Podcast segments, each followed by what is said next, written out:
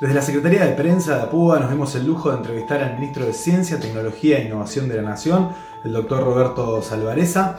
Estuvimos hablando sobre el desarrollo del nuevo test para la detección del coronavirus. También hablamos sobre el rol del Estado y la universidad pública. Por otro lado, queremos agradecer a la compañera no docente Andrea Peralta de la Facultad de Exactas que nos facilitó el contacto para realizar la entrevista. Los invitamos a verla, que es muy interesante todo lo que nos cuenta el ministro.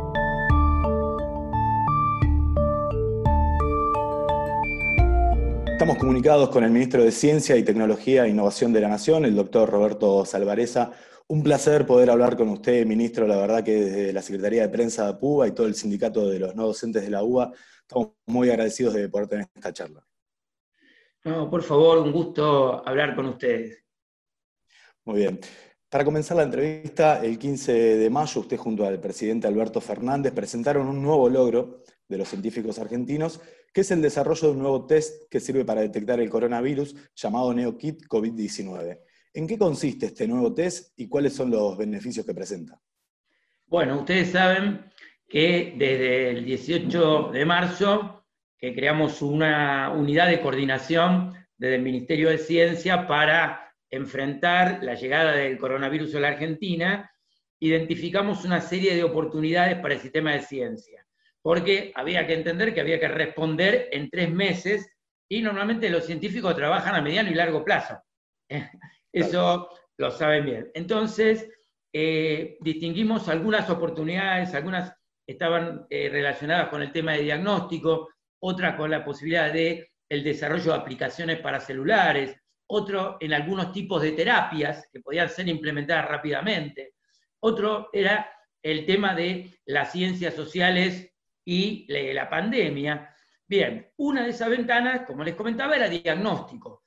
Y en el tema diagnóstico había varios grupos que estaban trabajando sobre dengue, ¿eh? detección de dengue. Ustedes se acuerdan que para febrero el dengue era un problema en la Argentina, lo es ahora todavía, con 50.000 casos.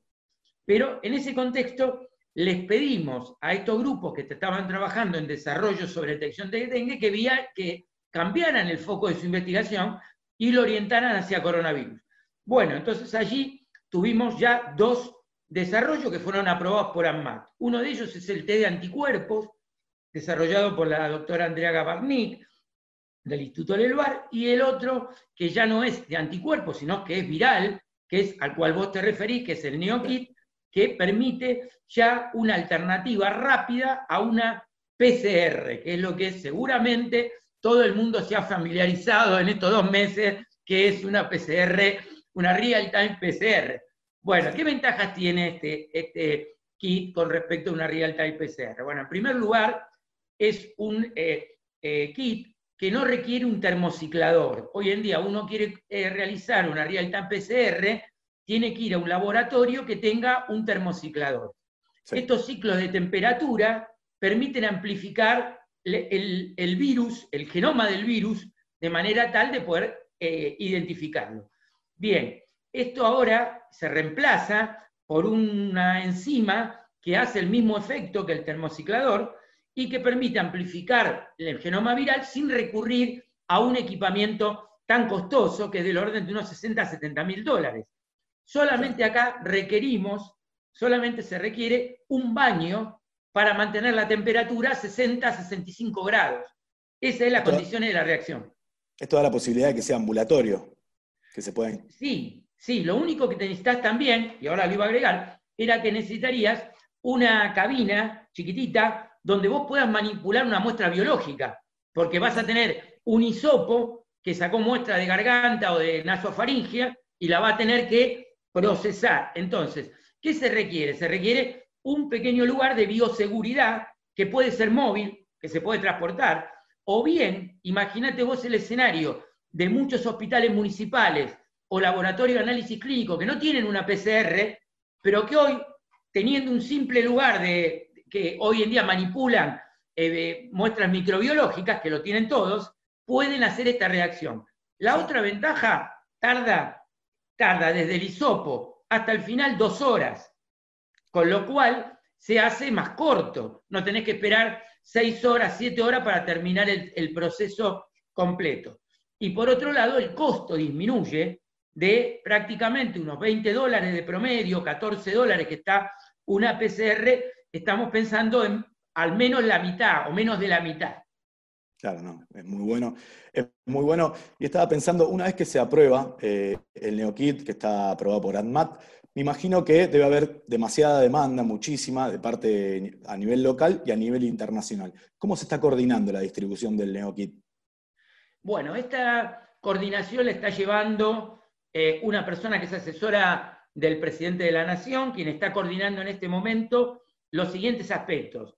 Por un lado, la parte tecnológica que incluye al Ministerio de Ciencia, la parte de salud que organiza la demanda, Cancillería que va a estar mirando cuál es la demanda que puede haber externa, y el, el tema productivo, que es el Ministerio de Producción. Todas estas cuatro ventanas, tecnología, salud, eh, Cancillería y producción, le dan el entorno para poder que este kit escale, lleguemos a una producción rápida de 200.000 unidades en un mes, que es lo que nosotros queremos tener los próximos 30 días, y que pueda emplearse como una herramienta para eh, expandir nuestra capacidad de testeo. Claro, claro. Doctor, ¿hay algún antecedente en Argentina sobre un desarrollo científico de este tipo en tan poco tiempo? Bueno, hay otro desarrollo que también está en este momento eh, muy avanzado, que eh, es de la Universidad de San Martín y de la Universidad de Quilmes. Esperemos que esté todo, listo también por esto. Y también detecta genoma de virus, no lo hace sobre un tubo, no lo hace sobre tubitos, sino que lo hace en, este, sobre tiras, sobre tiras reactivas. Y eh, hay otros desarrollos que hacen a PCR nacionales. Vos sabés que hoy en día, para hacer ya con el termociclador una reacción, el kit que vos tenés que utilizar lo tenés que comprar en China o se tiene que comprar en otro lugar. Bueno, hay acá una empresa que ya lo tiene en ANMAT, tratando de que sea aprobado un, eh, un kit que se prepara en el país. Claro. Y hablando de otros países, ¿hay algo similar realizado en Argentina, en otros países del mundo? Eh, en el caso de la tecnología tipo NeoKit, si vos querés, que es más rápida, no requiere termociclador, o sea, una alternativa a las PCR, hay eh, tres países que tienen algún desarrollo en ello, que es Estados Unidos, Corea y Japón. Eh, Argentina sería el cuarto país que yo conozco que desarrolla un test rápido alternativo a la PCR y que permite detección de virus. A la verdad estamos muy, muy bien posicionados en este momento en el mundo, entonces. Sí, en todo lo que hace, yo te digo que la respuesta que, hizo la ciencia, y acá incluyo universidades, el INTA, el CONICET, el INTI, en distintos frentes, que hacen desde insumos médicos hasta equipamiento como respiradores, todas las contribuciones de la ciencia y además la respuesta fue muy buena y hoy tenemos avances, inclusive en el tema de terapia, con el plasma convaleciente, que vos habrás escuchado también, plasma para darle a un paciente que plasma de gente que ya ha superado la enfermedad y que tiene anticuerpos. Bueno, en todos esos frentes la ciencia argentina está avanzando muy rápido haciendo contribuciones para que el Ministerio de Salud tenga nuevas posibilidades y nuevas herramientas para, eh, digamos, lo que uno esperaría que va a ser el pico de la pandemia, lo, yo diría las próximas dos, tres semanas. Estamos casi entrando ya en lo que va a ser el pico de la pandemia para nuestro país, ¿verdad? Yo pienso que sí, lo importante es ver la magnitud de ese pico, ¿no? Porque si uno tiene un incremento, eh, que hay evidentemente un aumento, pero ese aumento es achatado, digamos, no escala hasta los este, 100.000 casos que hubo en otro lado, 300.000 casos, que Brasil sigue subiendo y están los 300.000 casos. Entonces, bueno, de alguna manera, este pico tendría que estar eh, eh, contemplado en la capacidad de nuestro sistema de salud. Es decir, que el pico nos permita responder con el sistema de salud que hoy, con las camas que tiene, los este, respiradores y toda la estructura montada en esto de mes y pico que hemos ganado. Claro, eso en parte también una, una decisión del gobierno de una acción rápida de, empezar con la cuarentena antes que otros países. Esto nos permite tener un sistema de salud un poco más aliviado. Desde ya, vos fijate una cosa, ¿no? Uno dice, bueno, el sistema de salud, y vos decís, bueno, Italia tiene un buen sistema de salud. ¿no? Uno toma Estados Unidos o España, puede decir que tuvieran tal vez menos, menos eh, problemas de equipamiento y demás. Sin embargo, una mala política una decisión equivocada y ahí hace que no te sirva nada, ni el sistema de salud ni el sistema de ciencia. No puedes tener la mejor ciencia del mundo, ¿eh? como Estados Unidos tiene una de las mejores eh, capacidades científicas y tecnológicas, y sin embargo no puede responder. ¿Por qué no pudo responder? Porque la respuesta, las políticas que se tomaron, las decisiones políticas, fueron equivocadas. Ahora bien, si uno toma una buena decisión política, también tiene que tener después acompañando el sistema de salud, un buen sistema de ciencia, un sistema educativo, ¿no? Porque en realidad, ¿cómo responde la población? ¿Cómo adecuamos la, digamos, la información? La, población lo asimila y a su vez eh, eh, obedece esas, esas directivas y las acepta, va también al sistema educativo. Entonces no basta solamente una, una herramienta, hay que tener todas las herramientas. Claro, claro. Al principio de la charla hablaba de la unidad coronavirus que se creó a partir de la pandemia. ¿Cuáles son las tareas específicas que realiza esta unidad? Mirá, nosotros hemos decidido jugar en todo el frente que podía eh, trabajar el sistema de ciencia. Entonces, las oportunidades que vimos eran el, tema diagnóstico, que no quiero dejar de pasar otra contribución en el tema diagnóstico, que es la contribución que ha hecho la UBA con la Facultad de Medicina, que están realizando las detecciones con las PCR convencionales, han realizado 8.000 determinaciones sobre 100.000. O sea, el 8% de las determinaciones que se han hecho de real-time PCR en nuestro país han sido hechas en el INVIRS, que es un instituto de CONICET en la UBA, en la Facultad de Medicina. Entonces ahí también ha habido una contribución muy importante. A, su vez también ellos desarrollaron, o estuvieron en el desarrollo, por ejemplo, del test de anticuerpos serológicos de Andrea Gamarnik. Entonces, no solo lo novedoso, lo nuevo, sino también haber puesto todo el sistema de detección, de el convencional, el de las PCR, a disposición del Ministerio de Salud. Eso es diagnóstico. Después el tema terapéutico. Hoy estamos trabajando muy fuerte en el tema de plasma convaleciente y, plasma hiperinmune, ¿no? que es, ustedes saben, la estrategia de dar el, plasma de un paciente, de una persona, no paciente, una persona que ya superó la enfermedad, que no tiene virus, pero tiene el anticuerpo, ese plasma, por plasmaferesis, que es una técnica, se le da a un paciente que puede estar grave. Bueno, ahí se elaboraron protocolos, se trabaja con el Ministerio de Salud, se detectan con los, con los test serológicos de Andrea, se pueden detectar el nivel de anticuerpos. Entonces aparece la... ah, y a su vez también tenemos eh, algunos otros desarrollos, como este antiparasitario que eh, en Australia funcionó muy bien y que hoy está en ensayo clínico financiado por, el, nuestro, por la unidad coronavirus, justamente por los proyectos que salieron de la agencia. Después tenemos áreas que va instrumental médico, elementos de protección y también aplicaciones de la informática. Ustedes vieron la aplicación eh, de autoevaluación, la Cuidar, que hoy en día ustedes pueden bajar, fue desarrollada por la Fundación Sadowski, que es del Ministerio de Ciencia, con jefatura de gabinete. ¿no? Y las ciencias sociales que están haciendo informes para el presidente de la Nación también, haciendo modelado y también dando, eh, eh, disculpen, las ciencias sociales mirando el impacto sociocultural y eh, también gente que está haciendo modelado matemático de la pandemia, comparándolo cómo está evolucionando en el mundo y cómo está evolucionando en la Argentina. Todo eso se estructura en una convocatoria de proyectos, que fue la de la agencia, que tiene hoy 63 proyectos de 100 mil dólares financiados. Tenemos también la otra convocatoria que se hizo con las provincias, que hay, este, va, a haber alrededor de entre 50 y 100 proyectos más, y eh, eh, ocho proyectos que fueron financiados por la Fundación Bungibori y, la agencia, y la Agencia de Promoción. Todo esto hace un paquete de proyectos que van de todas estas dimensiones, de las ciencias sociales hasta los respiradores. Exactamente. Me da el pie justo hablando de un sistema que está a disposición del pueblo para, ver, eh, para hablar un poco sobre el rol del Estado. Hoy vemos un Estado activo que está al frente de la pandemia. Hasta hace muy poco no era así. ¿Cuál es la importancia de volver a tener un Ministerio de Ciencia y Tecnología en nuestro país? Bueno, yo te diría, a ver, ¿quién puede dudar de, por ejemplo, tener un Ministerio de Salud? No, no lo teníamos. Cuando empezamos la pandemia no había Ministerio de Salud. Entonces aparece claramente la necesidad de, un, de, un, eh, de una jurisdicción del Estado que se ocupe con nivel de llegada directa al presidente, que se dedique y que ponga las estrategias para detener la pandemia. De la misma manera, hoy en día de este virus conocemos poco.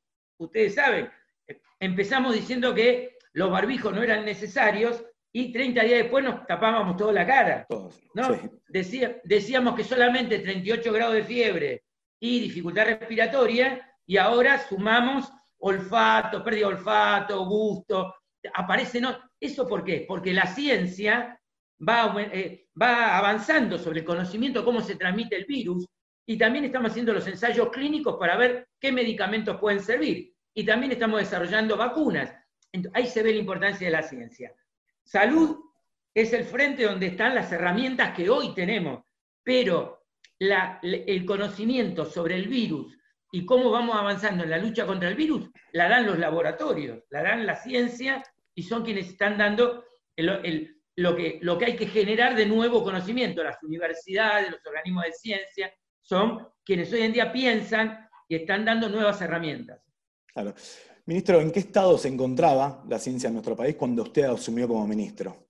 ¿Y cuáles fueron las primeras medidas que pudo tomar, si bien tuvo poco tiempo, porque lo sorprendió la pandemia, pero cuáles fueron las primeras medidas que pudo tomar? Bueno, nosotros nos encontramos con, un, con una secretaría que, fue elevada al ministerio eh, sin políticas prácticamente. La verdad que el macrismo había destruido las políticas de lo que fue el Ministerio de Ciencia. Eh, había, yo diría, en el sistema eh, científico-tecnológico de Argentina, en todos los organismos, una sensación de que la verdad que la actividad científica no era valorada, era, los científicos eran ñoquis a los cuales se maltrató, se le sacó el ministerio, se lo mandó a secretaría y se desfinanció profundamente la ciencia como se desfinanció el Estado un cálculo que estamos haciendo nosotros es alrededor de 900 millones de dólares menos de entre el 2015 y el 2019.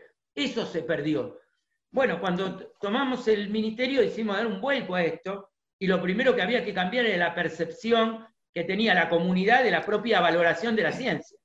¿Hoy siente que está valorizada la ciencia por la sociedad? ¿Hoy siente que está valorizada la ciencia por la sociedad? Sí, yo, eh, si ustedes se acuerdan, en la campaña ya hubo de parte del el presidente Alberto Fernández y también de, eh, de Cristina Kirchner, un eh, candidato a presidente y vicepresidente, un mensaje de que la ciencia necesitaba ser puesta de pie. seguramente recordarás que hubo en Ciencias Exactas un acto que, de campaña que se le presentó al, al, candidato a presidente Alberto Fernández más de 10.000 firmas de científicos, docentes este, investigadores, eh, becarios, donde había un apoyo a una, a una propuesta donde la ciencia tenía un lugar. Y la verdad que honraron su compromiso, el gobierno honró su compromiso, porque apenas llegamos y con un Estado desfinanciado, con deuda, con montones de necesidades. Eh, ¿Te acordás la que la emergencia era Argentina contra el hambre? ¿no? Teníamos la emergencia alimenticia, sin embargo, nos permitieron aumentar el nivel de becas en CONICET y agencias, sacarlo del nivel de pobreza, pudimos, pudimos duplicar los ingresos en los organismos de ciencia, pudimos eh, aumentar un 25% los fondos de los proyectos que se están ejecutando este año, cuando evidentemente llegó la pandemia. Habíamos subido un escalón, ¿eh? no se crean que subimos mucho, empezamos a recuperar algo de lo perdido. Sin embargo, eso hizo cambiar la perspectiva de, nuestra comunidad. La comunidad universitaria, científica, sintió que la ciencia volvía a ser este, puesta en el lugar que tiene que estar. Un, Estado que, que utiliza el conocimiento para las mejores políticas públicas. Y la pandemia lo está demostrando, sin duda. Exacto, están al frente de la pandemia, desde todos los ministerios, desde el presidente, la verdad que se nota, se nota que el Estado está, está presente y está haciendo acciones concretas como la que está comentando usted. Uno de los conceptos que lo escuché nombrar en distintas entrevistas, que me pareció muy interesante, es el concepto de soberanía científica. ¿Qué significa y por qué es tan importante?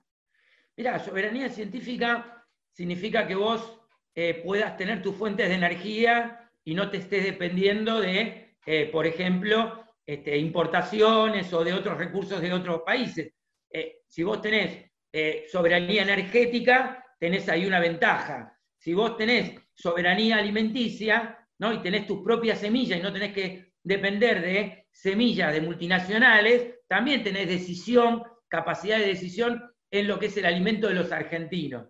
Bueno, la soberanía científica hace a todo eso, ¿no? Por ejemplo, en el caso de energía, nosotros tenemos, tenemos nuestra, nuestra energía nuclear, que es un símbolo, vendemos reactores nucleares, somos capaces de tener este, hoy en día eh, nuestra, eh, los, eh, nuestras tecnologías para los depósitos no convencionales en vaca muerta, tenemos soberanía en semillas porque somos capaces de desarrollar semillas propias. Hoy en día tenemos soja tolerante a la sequía y a la salinidad.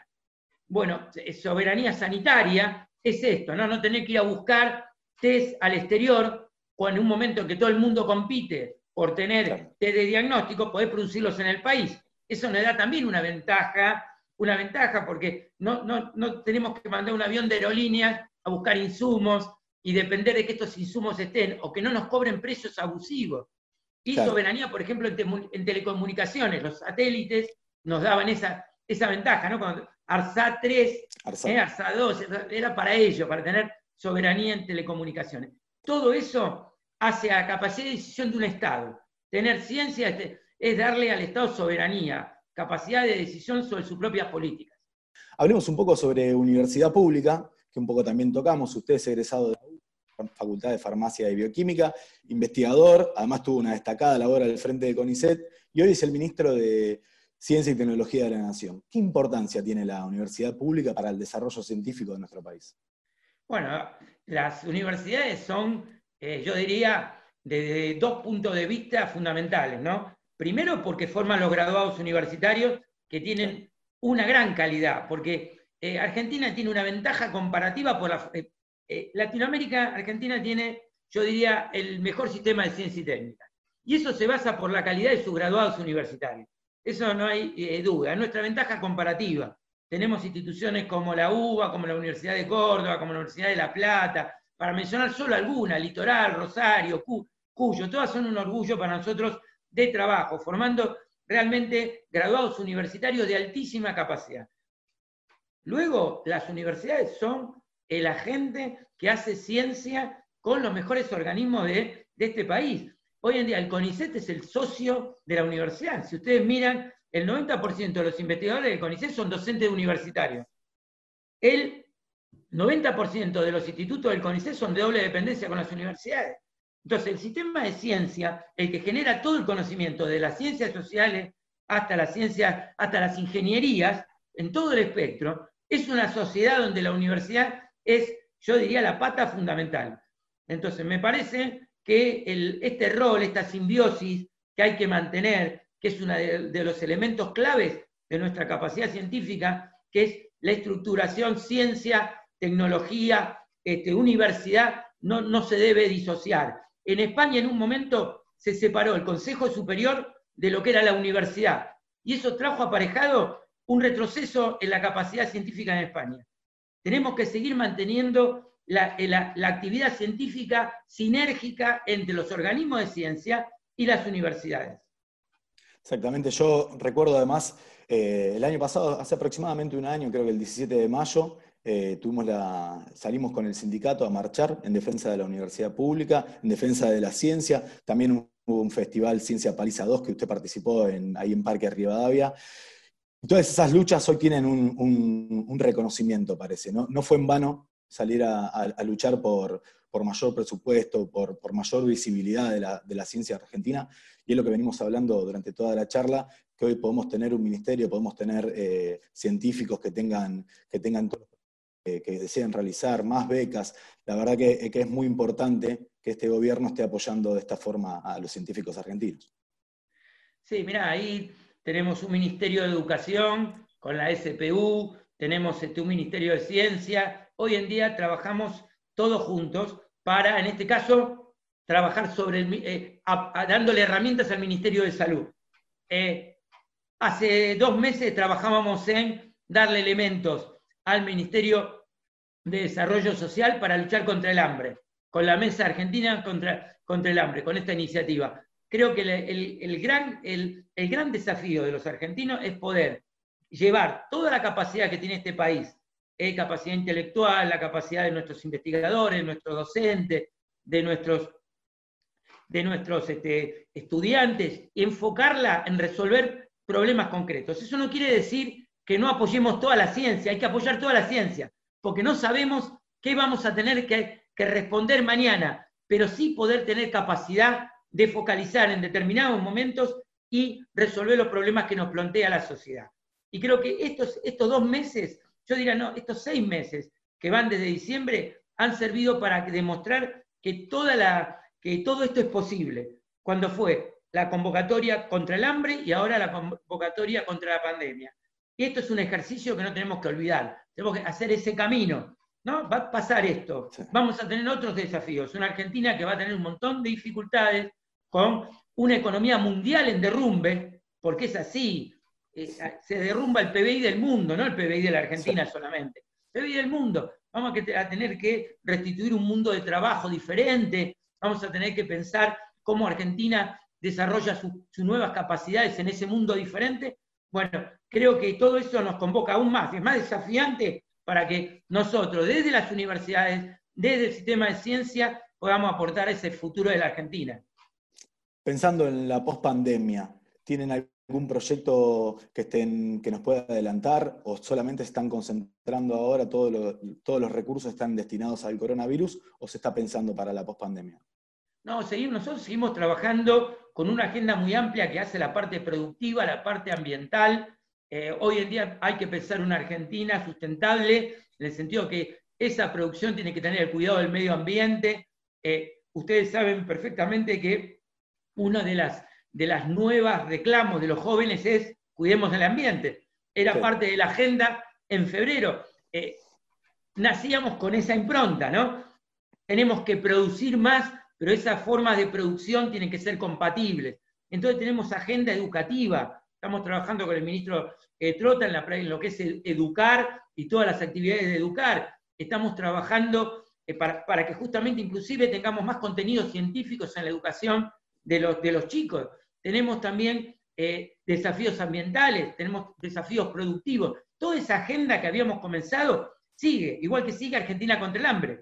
Lo que pasa es que hemos convocado a una parte, en estos momentos, imagínate, eh, recibimos alrededor de 900 proyectos, ¿no? A cuatro investigadores por proyecto, calculale no menos de 3.600 a 4.000 investigadores dedicados a la pandemia.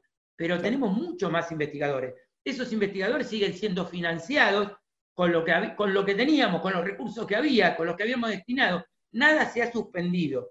Y todo esto corre en carriles paralelos. Lo que pasa es que lo que hoy tiene más trascendencia son las políticas contra la pandemia. Pero el mundo científico sigue funcionando y la gente sigue trabajando en la Argentina, en la Argentina que viene. Claro, claro. Es muy bueno lo que, lo que usted decía sobre, sobre el, canal que tienen el, ministerio. Es muy bueno el papel que está haciendo desde la comunicación en el ministerio, ya sea con el canal Tech TV, con las redes sociales, desde las páginas web, es muy, es muy completo todo lo que, están, lo que están brindándole a la sociedad. ¿Qué rol juega la comunicación para usted desde el Ministerio? Bueno, es fundamental porque hay distintos eh, niveles, ¿no? El primer nivel es la democratización de la ciencia. La verdad que hacemos ciencia porque la gente, nuestros compatriotas, pagan sus impuestos. Entonces, es un deber de los científicos poder explicarle y poder llevar sus investigaciones para que entienda la gente en general en qué se gasta, ¿no? Hoy en día podemos mostrar un kit y tiene amplia difusión, pero hace dos meses mucho de lo que hacíamos ¿eh? y mucho de lo que hacemos permanece encapsulado en el lenguaje científico, en nuestros propios eh, códigos. Entonces, poder llevar con un lenguaje eh, llano, con una, de una manera de comunicación que, que llega al ciudadano, al compatriota, y que podemos explicarle en qué gastamos sus recursos, porque son los recursos de ellos, no los que nos mantienen. Entonces, eso es parte de la democratización de la ciencia. Y después, por otro lado, porque Argentina necesita más científicos. Nosotros, eh, Argentina tiene tres investigadores, tenía en 2015 tres investigadores cada mil habitantes de población económicamente activa, era el mejor número de Latinoamérica, pero estaba lejos de los 12 que tiene Israel, de los 9 que tiene la Unión Europea en promedio, de los 8 que tiene Estados Unidos, y necesitamos más científicos. Entonces, eh, entre, entre otras cosas, el gobierno anterior nos dejó con 2,5, de 3 a 2,5. Nos retrocedió también recursos humanos, pero igual Argentina necesita más científicos. Entonces, la posibilidad de contarle a los, chicos, a los estudiantes de secundario, qué es la ciencia, cómo, cómo se hace la ciencia. Y, por otro lado, que en la Argentina cualquiera persona, no importa su estrato social, puede ser científico. Acá hay, hay becas para estudiar y para, hacer, y, para, y para tener un grado universitario. Hay becas para obtener un doctorado y hay una carrera para ser científico. No se necesita tener dinero para hacer ciencia en la Argentina. Por último, ministro, le voy a proponer un juego. Imaginemos que tenemos la posibilidad de viajar al futuro, de acá a unos 30, 40 años. ¿Cómo le gustaría que se recuerde su trabajo como ministro de Ciencia y Tecnología de la Nación? Bueno, es una muy buena pregunta. No, yo creo que lo, lo, eh, lo que yo trataría como objetivo es eh, que se recuerde por eh, haber em, comenzado, porque esto va a ser un proceso muy largo, comenzado a que la ciencia sea realmente eh, el motor del desarrollo de nuestro país, en el sentido de que el conocimiento nos lleve a esta sociedad del conocimiento. Fíjate que hablo no de economía del conocimiento, sino la sociedad del conocimiento. Argentina tiene las capacidades y creo que un primer escalón que lo subamos en, mi, en mi gestión, para mí sería fundamental. Tuvimos grandes capacidades, tenemos grandes recursos humanos, pero nos falta lograr focalizarnos y poder llevar todo lo que el conocimiento a eh, logros concretos y eh, poder agregar conocimiento al, desarrollo de nuestra sociedad. Si logramos esto, ese, escaloncito, el primer escaloncito de que Argentina se posicione en el futuro como una sociedad del conocimiento en equidad, en justicia, en cuidado del ambiente, en, este, en desarrollo económico, yo creo que ese primer escalón que diga, bueno, por allá en el 2015, en el 2000, eh, en el 2020, este, en el 2020 se comenzó a dar un primer paso. Va a ser una tarea larga, pero tal vez este, sería eh, tal vez lo que yo quisiera. Muy bien, ministro, le agradecemos muchísimo. Va por el buen camino, están haciendo un gran trabajo, todos del Ministerio de Ciencia y Tecnología de la Nación, usted y todo su equipo. Estamos orgullosos de ustedes, quiero que lo sepan desde los no docentes de la UBA, del sindicato APUA, le agradecemos muchísimo, de la Secretaría de Prensa, obviamente le agradecemos muchísimo esta comunicación y felicitarlo una vez más por su trabajo. No, por favor, la verdad que un gusto hablar con ustedes y mándele un abrazo a todos los trabajadores, que yo he sido estudiante en la, en la UBA, docente en la UBA, así que sé el trabajo que hacen y un enorme reconocimiento de mi parte y un saludo muy grande. Muchísimas gracias. Esta fue una producción de la Secretaría de Prensa de APUBA.